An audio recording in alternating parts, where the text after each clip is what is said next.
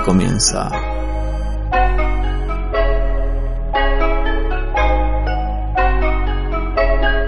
Flash.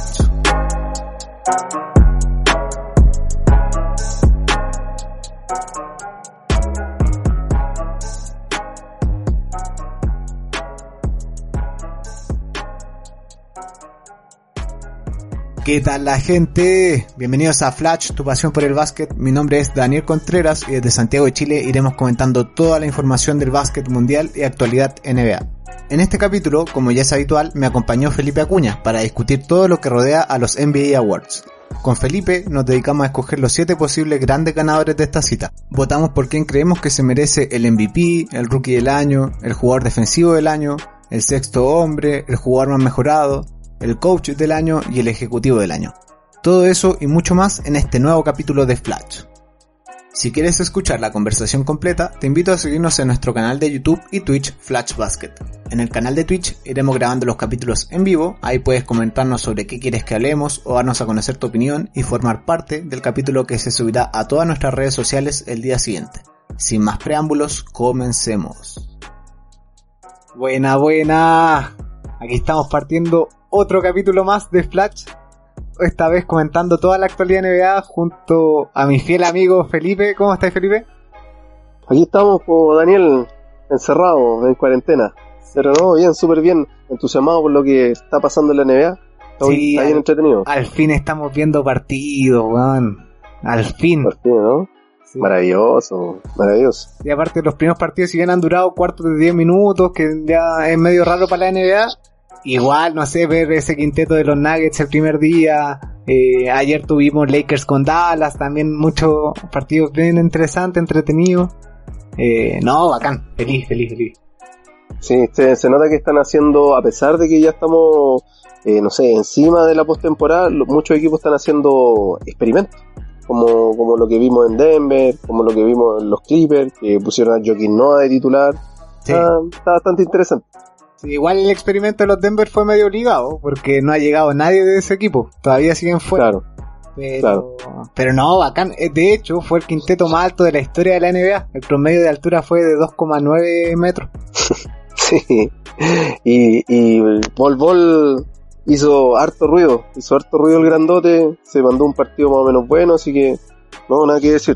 Fue- Fue su debut en la NBA ese, ese partido, no había jugado nunca antes en la NBA. Sí, no, de, de hecho así fue. Vamos a comentar lo que les decía, eh, quienes creemos que merecen los premios, el rookie del año, el MVP, el coach del año, el jugador más mejorado, el defensivo del año. Todos esos premios los vamos a comentar acá. Oye, y ya adentrándonos al temita, eh, para que no, no hacer tan largo el capítulo que, que va a ir a Spotify, después ten- tenemos mucho más dichos de jugadores que, que hablaron en la, en la semana. Pero vámonos a, a ver los temas del MVP, del defensivo del año, del rookie del año. Partamos por el MVP, que es lo que todos quieren escuchar. ¿A quién LeBron se tú? James. ¿LeBron? LeBron James, a ojos cerrados. ¿Por qué? Porque algo que conversábamos delante, antes de la transmisión. Porque el mismo LeBron James lo está pidiendo, punto uno. El rey lo está pidiendo porque el rey dijo lo que todos siempre hemos criticado, incluso yo, que bueno, en realidad yo no siempre he sido fan de LeBron, pero ya es tanto que ya no me queda otra cosa más que admirarlo porque antes lo odiaba. Y resulta que él dijo lo que todos le criticamos, que decían, LeBron hace todo esto porque está en el este. O sea, sabemos que es muy bueno y que es el mejor. Pero igual le criticamos que está en el este. Y ahora él mismo dijo, ahora estoy en el oeste y dice lo mismo. ¿Cachai? Así como que ya no, ya no hay excusa, perro. Claro. Ya no hay excusa. A Jordan también se le dijo que está ahí en el este. Pero no, no fue al oeste a hacer lo mismo. Este saltó con un equipo prácticamente nuevo, ¿cachai? Si bien tiene Anthony Davis, estamos claros, pero prácticamente nuevo. Que con todo lo que implica un equipo empezar a tirarlo para arriba cuando lo cambiáis entero, por más que sean buenos los jugadores, que engrane todo el sistema, empezáis jugando al 3 y al 4 primero. Exacto. Después te ponéis bueno. ¿Cachai? Y, y además yo creo que la liga se lo debe, porque en el momento cuando se amenazó de que no se iba a jugar más, que la burbuja algunos jugadores no querían, todos sabían que si LeBron jugaba, la NBA se iba a jugar. Y LeBron que dijo, jugamos. Y la NBA, quizás, quizás gran parte de, de la responsabilidad de que la NBA se esté jugando hoy en día es de LeBron James. Así que no es un jugador que trasciende tanto, su liderazgo es tanto, y su fama es tanta que hace que se juegue la NBA y que se gane el MVP. Eso es lo que lo que yo quiero en realidad y lo que pienso. Claro, a mí mi corazoncito me dice LeBron James. También me ve por LeBron James, creo que para mí el mejor jugador de la historia.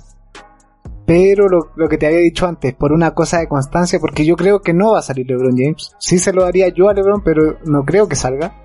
Eh, creo que va a salir Anthony Davis por lo que he escuchado. Anthony, ante tu compo. O sea, ante tu compo, perdón. Sí. Eh, por, por todo lo que he visto en los medios de Estados Unidos. Y si yo tuviese que votar por ante tu compo, se lo daría solo por eh, la consistencia a lo largo de la temporada, lo que también estábamos hablando antes de, de salir al aire. Que ante tu compo al principio de temporada estaba la lucha entre él, Harden y Luka Doncic. También estuvo en la discusión al principio de la temporada. Y de primitada de temporada hacia adelante, como del All-Star hacia adelante, eh, Luka Doncic y Harden desaparecieron de esa conversación y apareció LeBron. Entonces, yo creo que ante Tocompo se ha mantenido en la conversación durante toda la temporada y creo que va por ahí. Pero igual me gustaría que salga LeBron James. Es muy meritorio que LeBron tenga 10 años más que ante Tocompo y aún esté peleando eh, el premio o esté en la conversación del MVP y jugando en el oeste. De hecho, yo me recuerdo un partido que jugó Milwaukee contra los Lakers y ganaron los Lakers, que fue, no sé, por decirte, fue el partido número 10 de la temporada o 20, de los primeros. Y Antetokounmpo le, le, le, tiró flores a LeBron James y dijo que todavía seguía siendo el mejor jugador de la liga, que era increíble que a esta edad todavía siga siendo el mejor jugador de la liga, porque le ganó el duelo, por así decirlo, ¿cachai? Y Antetokounmpo como se caracteriza por ser humilde, no es como estos negros revistas por así decirlo, de una manera. Eh, como que se confesó en ese en ese apartado por decir claro oye y lo otro lo otro lo otro es que LeBron James quizás no comenzó tanto en la pelea del MVP. ¿Por qué? Porque el equipo recién se está engranando y lo que hace LeBron James en el principio cuando tiene compañeros estrellas, les da el balón al compañero para que se sienta a gusto, para que haga puntos, para que se sienta querido como una estrella, que sienta un papel importante. Y si tú te fijáis, LeBron tiraba muy poco a la canasta en los primeros partidos y todo el rato se la pasaba Anthony Davis. Así como si fuera un jugador más, pum, se la pasaba, se la pasaba. Y LeBron hacía unos que otros puntitos. Y después ya cuando se estabilizó la cosa, pum, LeBron ya como que cada uno tenía su rol. Sí. Entonces por eso también me, me inclino por LeBron. De hecho, acá leyendo los comentarios, J. Arellano, cuando estábamos hablando de la, de la liga de Ice Cube, le gusta más el 3x3 FIBA. A mí también, pero el de Ice Cube es más espectáculo, tiene spot de 4 puntos y todo. Pero dice ahora, de lo que estamos hablando, por la edad que tiene LeBron, que él sea el MVP de la liga, ¿es por méritos propios o culpa del nivel de los demás jugadores? Yo, es por méritos propios. Yo también creo que es por méritos propios, porque no veo que sea culpa de los demás jugadores. Hablando de las generaciones nuevas, tenemos a Luka Doncic que estuvo en la conversación, tenemos a, Westbrook y Harden que también estuvieron, en, bueno, Harden sobre todo estuvo en la conversación en algún momento, pero tenemos a, ante, o sea, a Jason Tatum, que Jason Tatum se ha hablado de que lo más probable es que vaya a ser MVP en una, un par de temporadas más. Tenemos a Zion Williamson que ha jugado creo 19 partidos y el impacto que ha tenido ha sido tremendo. Así que no creo que es por una cosa de que las nuevas generaciones vengan más malas, sino es yo, mérito. Yo creo que hay, yo creo que hay una sobra de talento, así como que en este momento la NBA está produciendo muchísimo talento, hay muchísimo, muchísima capacidad atlética. Eh, yo creo que hay muchísimo dribbling, muchísimo pase, muchísimo drible. Son muy buenos los jugadores que hay hoy en día. Y eso te hace ver que LeBron, a pesar de que las generaciones cada vez van saliendo más buenas y más inteligentes, en el caso de algunos jugadores como Luka Doncic, y bueno también, el eh, LeBron todavía se puede mantener. Claro. Oye, y ya dejando en claro que, bueno, tú, tú votáis por LeBron, yo voto por Giannis, pero con mi corazoncito en LeBron. eh, claro. Pasémonos a una conversación bastante polémica por lo que anunció la, la NBA, que lo, lo dije al principio del directo, que es que los premios van a tener en cuenta solo los partidos de la temporada hasta el 12 de marzo y se va a perder estos 8 partidos. Entonces, teniendo en cuenta eso, ¿quién es el rookie del año? Jamoran. Jamoran, ¿cierto? Es que lamentablemente se deberían tomar en cuenta los 8 partidos, pero si no es así, va a salir Jamoran, sí o sí. Es que es imposible que, que salga Zion si jugó muy poco. Claro. Si lo consigue, cosa que no creo, que es casi unánime que va a salir ya Morant, el rookie del año. Hubiese sido muy histórico, pero si yo creo, todavía soy fiel creyente de esto, de que si la temporada contaba estos ocho partidos y Pelicans le gana el octavo puesto a, Memphis, el rookie del año sin lugar a duda era de Zion Williamson. puede ser, pero mira, te voy a hacer una pregunta. ¿Quién elige a los a los a la MVP y a todos estos periodistas? Periodistas y entrenadores de la NBA, ¿cierto? Sí. Ya, pues, lo que pasa es que yo leí la noticia, no sé si qué tan verdad sea, pues no era una muy buena fuente, pero que ahora iban a quitar el voto de los periodistas, que iban a votar tanto los entrenadores, que son los que siempre votan, y no sé a quién más le iban a dar el otro voto, no sé si a, si a los jugadores o a quién, pero leí que iban a quitar el voto de los periodistas, por lo mismo. Ya. Y la votación se va a hacer el 28, me parece, ¿no? Eh, sí, el 28 ya tiene que estar todo, todo decidido, todo votado. Sí. Entonces, bueno, no sé. A mí me gustaría más que los periodistas que votaran los entrenadores. Claro. Los entrenadores, por ejemplo, lo que hacen ahora es que votan la banca de del All-Star. Los titulares los escoge el público y, lo, la banca la escoge eh, los entrenadores de, cada conferencia. Exacto. Pero sí, me, interesaría que, se le diera que se le diera más, más como protagonismo a los entrenadores. Y acá J.R. Lleno nos coloca, Zion casi no jugó, si sale sería puro marketing. Sí, en parte sí. Exacto, exacto, exacto. Muy buena, buena conclusión de Alonso Larellano. Eh, me parece que es totalmente acertado. De hecho, eh, me llama la atención de que esté en la portada del 2K. ¿Cachai? Como, ¿qué onda? Si, si antes había que poco menos perder una pierna para para poder estar en la portada de ese juego y ahora llegó, jugó poco, pasa lesionado, ahora se fue la burbuja y así todo está en la portada del 2K. Claro. Marketing. Claro. Lo que no quiere decir que no es bueno, estamos claros. Y ya, ya teniendo en cuenta que el, rookie del año va a ser Jamoran, o que por lo menos nosotros le damos el voto a Jamoran, eh, segundo puesto y tercer puesto. Ya, ya que acá yo creo que te puedo complicar un poquito más. Segundo puesto, Kendrick Nunn o Zion Williamson. Pucha, es que por lo que hemos hablado, Kendrick Nunn podría ser hasta primero. Ese es el problema. Él es que yo creo que Zion... rookie del año, de hecho. Sí, pues no, es que lo que pasa es que, mira, es que Zion Williamson, si hubiera jugado la temporada completa, no hay duda que es el mejor. Es, de hecho, es como el mejor jugador con el MVP, que no es lo mismo, ¿cachai? El rookie del año es por lo que ha hecho en el año, ¿cachai? Es por lo, el impacto que ha tenido en el equipo, las cosas que ha hecho, y en este caso ya Morant está en playoff en este momento, Kendrick Nunn también está en playoff, y el otro, que es mejor que los dos, a ojos cerrados, es mejor que los dos, pero no, no, no, no, tiene su equipo metido en playoff y ha jugado poco, entonces yo creo que me iría por... ¿Por Kendrick Nunn? Por Kendrick Nunn. Sí, yo también. Me gusta, aparte Kendrick Nunn es como mucha personalidad, me gusta ese tipo de jugadores. Pero es por, es por lo que ha hecho en la temporada, porque si yo tengo un draft para elegir cualquiera de los tres, yo le elijo a Zion, ¿está claro? Sí, pues. Sí, no, sí te entiendo, perfectamente. Oye, y acá otra gran discusión. Primer puesto para el jugador defensivo del año? Que no sé, yo siempre tengo mis preferidos, así como tengo, como yo sé que LeBron es el mejor jugador de la liga, yo tengo mis preferidos como Marcus Smart, tengo mis preferidos como Patrick Beverly, que quizás ni siquiera está en la conversación del, mejor defensor. ¿Por qué? Porque la NBA es tan buena para la estadística y es tan cerrada cabeza que dice, ah, ya, este tiene tres tapas y tiene tres robos, y contra este que tiene una tapa y un robo, no, mejor, mejor defensor que tiene tres tapas y tres robos, ¿cachai? No, no ven la defensa, ¿cachai? No ven porque tú podés defender muy bien y no robar ni una pelota en todo el partido, ¿cachai? Entonces, para mí, yo veo la defensa de Patrick Beverly, veo la defensa de Marcus Smart y es totalmente superior a la Kawhi Leonard, pues, ¿cachai? Si Kawhi Leonard hace cosas porque tiene los brazos largos, porque roba uno que otro balón, porque es fuerte, es súper buen defensor. Pero lo otro, ve la velocidad que mueven los pies, ¿cachai? Ve la intensidad defensiva que tienen. Son, siendo enanos, hacen maravillas, ¿cachai? Claro. Entonces, no sé, pues, es como decir, Gobert es buen defensor, sí, porque vaya al aro y te pone una tapa, es claro. Pero aparte de eso, ¿qué es lo que hace? Claro, es el Protect of the Rim, como le dicen los... Lo, claro, ¿cachai? ¿no? Otros no, los otros te sacan del partido, ayudan. Ya, pero todas esas cosas no, las, no las tengo. Tenéis que votar, ahora, uno. Ya, ¿cuáles son las opciones que tengo?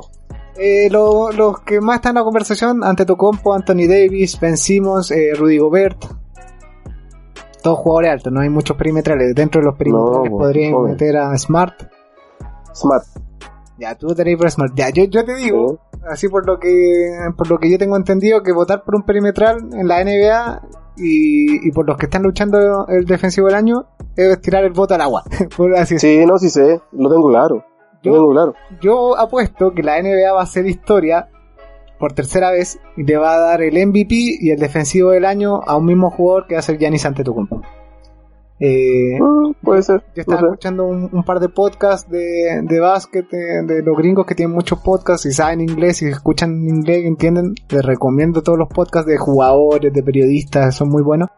Y hablaban de que de que está más que claro que, que Giannis por estadística avanzada va a ser el jugador defensivo del año, que la duda Es que para el ellos, problema, claro, la, ese la problema duda para ellos era si MVP o no, pero pero no sé, interesante igual ahí lo, lo del, lo del defensivo del año, porque por ejemplo está Anthony Davis en segundo lugar, que se presume que va a salir en segundo lugar, y Anthony Davis para mí no, no es tan buen defensor, porque de hecho cuando vimos que los entrenadores votaron por su quinteto, eh, esta votación anónima que hizo The Athletic, eh, Anthony Davis creo que no alcanzó ni siquiera a estar en el segundo equipo.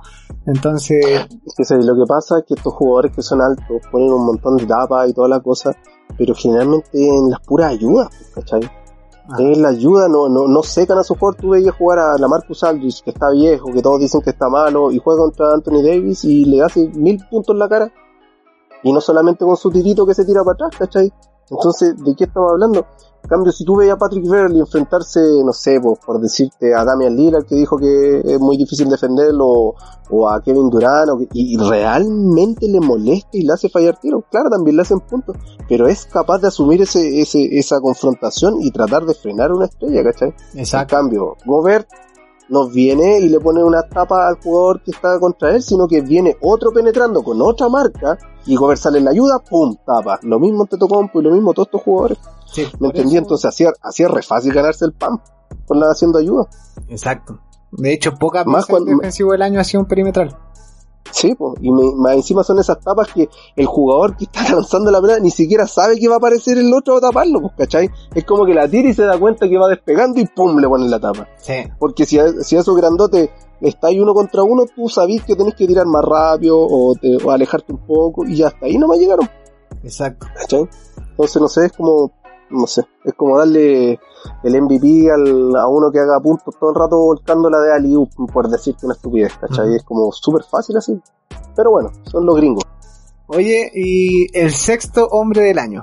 Los Williams, ¿Sí o sí? sí, yo creo que sí. Sí, yo también, yo estoy en la disputa y entre Lou Williams y Monster Harry, pero creo que igual me, me inclinaría ante Lou Williams, porque Lou Williams eh, es el jugador con clutch, el que tiene que definir Sí. ciertas pelotas y durante la temporada no estuvo Paul George toda la temporada, no estuvo Kawhi toda la temporada y Lou Williams es el que más responsabilidades tomó en ese equipo de los Clippers, así que sí, también se la doy a Lou Williams. Pero también Monster Harrell, eh, interesante que sean dos sexto hombres del mismo equipo los que estén peleando. Y otro, otra mención honorífica, eh, Dennis Schroeder, de Oklahoma City Thunder. Que también sabe, sabe aportar desde la banca, eh, ha congeniado bien con Chris Paul. eh, asumió que Chai le va a quitar el puesto, bueno, que le quitó el puesto, así que que no, mi, mi mención honorífica también ahí para pa Schroeder. Oye, Sí, y mm, ahora yo creo que esta es la pelea más difícil, completamente, la del coach del año. Ah, mm. Yo se lo daría al entrenador de Milwaukee, pero está muy difícil. El entrenador Nick Nurse de, de los Toronto Raptors también se lo merece, se lo merecen varios en realidad. Es que Sí. hay, que hay que ver muchos factores, hay que ver que algunos juegan en el este, que supuestamente todavía es más malo y es más fácil obtener victoria. Sí, Podéis decir que el entrenador de, de Milwaukee tiene Antetokounmpo, por eso está en donde está, ¿cachai? Pero los demás jugadores no son las grandes cosas. Chris Middleton no es lo que vale la plata en el contrato, no, ni por asomo. exacto. Pero es difícil, es difícil. Brad Stevens, que es el excelente técnico, yo creo que el mejor técnico de la NBA, pero no sé.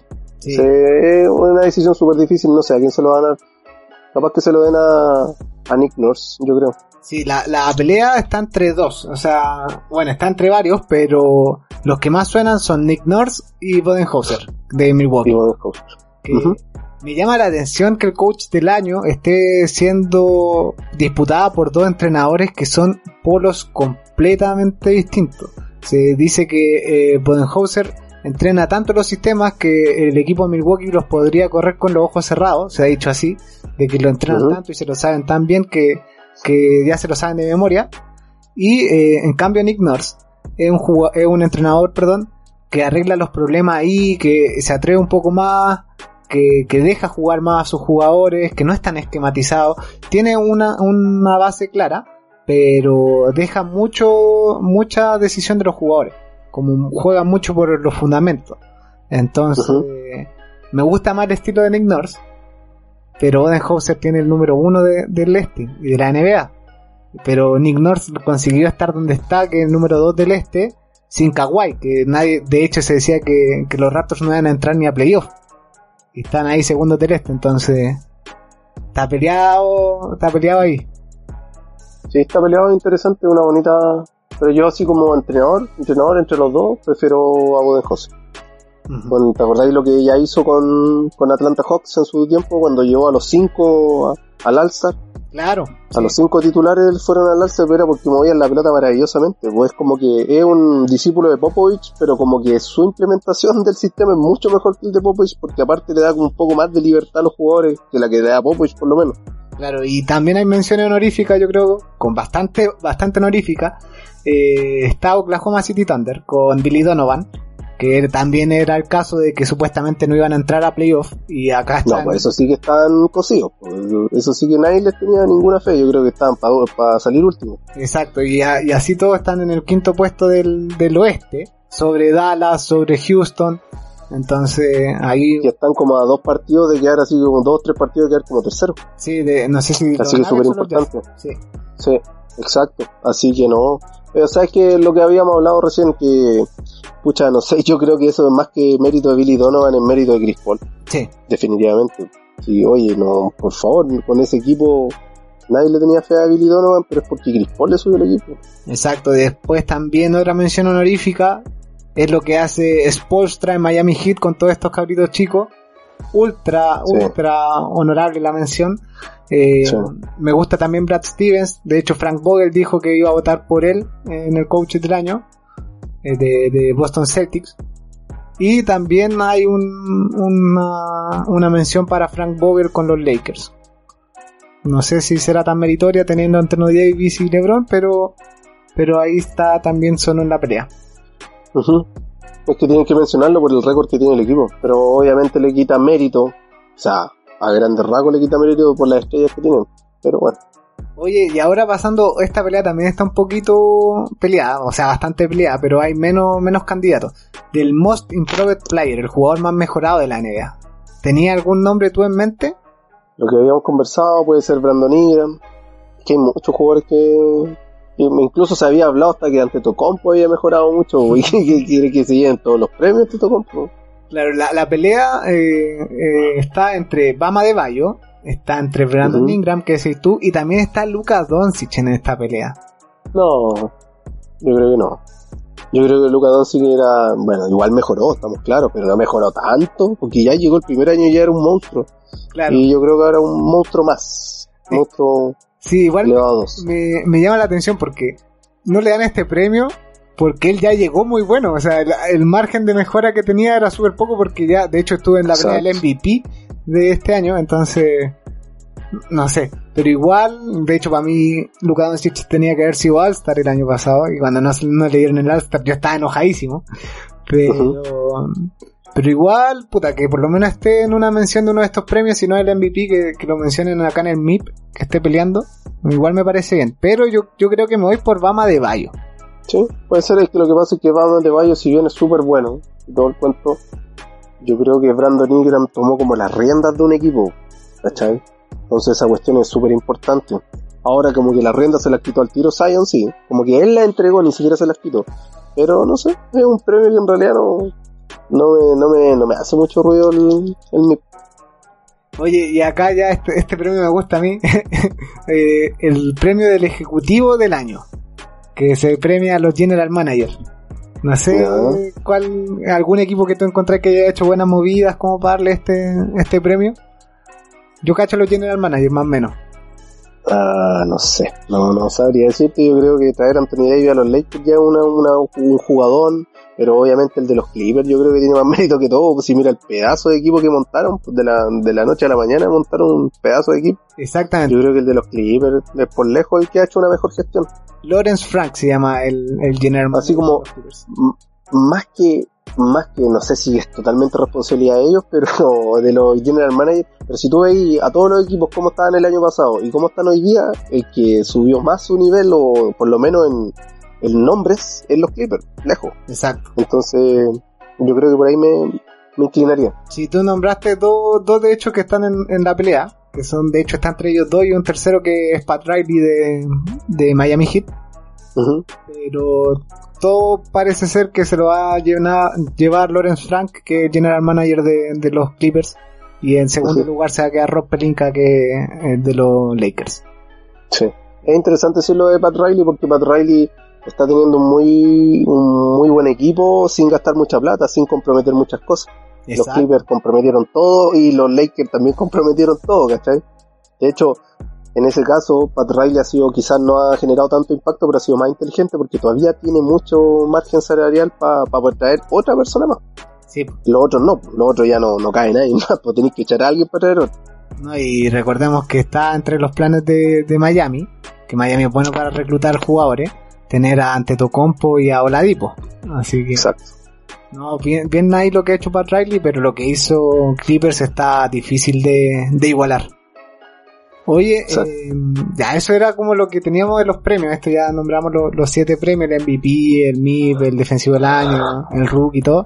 Con eso es todo lo que teníamos para el día de hoy. Eh, no sé si queréis despedirte, mandar saludos o algo, Felipe. Eh, mandar saludos al Club Deportivo, Deportivo Nemo de Maipú, Santiago, eh, que entrenen, que se viene la temporada 2000, 2021 yo creo, así que tienen que entrenar y saludos para ellos, saludos a, a Alonso Boliniaki también, que es un, un fan de nosotros, y nada, saludos a Pisan Matilda también, que siempre nos está mandando saludos y siempre nos ve. Bacán. Sí, y yo, bueno, decirle a los auditores que gracias por acompañarnos, que espero que les guste el capítulo y que pronto se va a sortear otro Funko Pop para que estén atentos ahí a las redes sociales de Flash. Y Napo, eso. Un saludo y chao chao. Chao, chao, quédense en casa. Y así empezamos a despedir este capítulo, no sin antes dejarte invitado a que nos sigas por nuestras distintas redes sociales. Nos encuentras por Flash en ebooks, Spotify y Apple Podcast, Flash Basket en Twitch, TikTok y YouTube, arroba flash.basket en Instagram y en Facebook como Flash Podcast. Por ahí nos pueden mandar tus comentarios, saludos, recomendaciones, si quieres que hablemos de algún tema, lo que sea a través de nuestras distintas redes sociales de Flash. Y te dejo invitado para el día lunes 27 de julio, donde estaremos grabando un nuevo capítulo en vivo por nuestro canal de Twitch, esta vez con la visita del gran Nicolás Rebolledo. Con el Nico vamos a conversar de todo, de sus campeonatos importantes, su paso por la selección chilena que jugó el sudamericano el año pasado, su nominación a la preselección sub-19, cómo llega su entrenamiento en la cuarentena y mucho más. Así que no se lo pierdan. Con eso, queridos amiguetes, les mando un fuerte abrazo y se me cuidan. Adiós.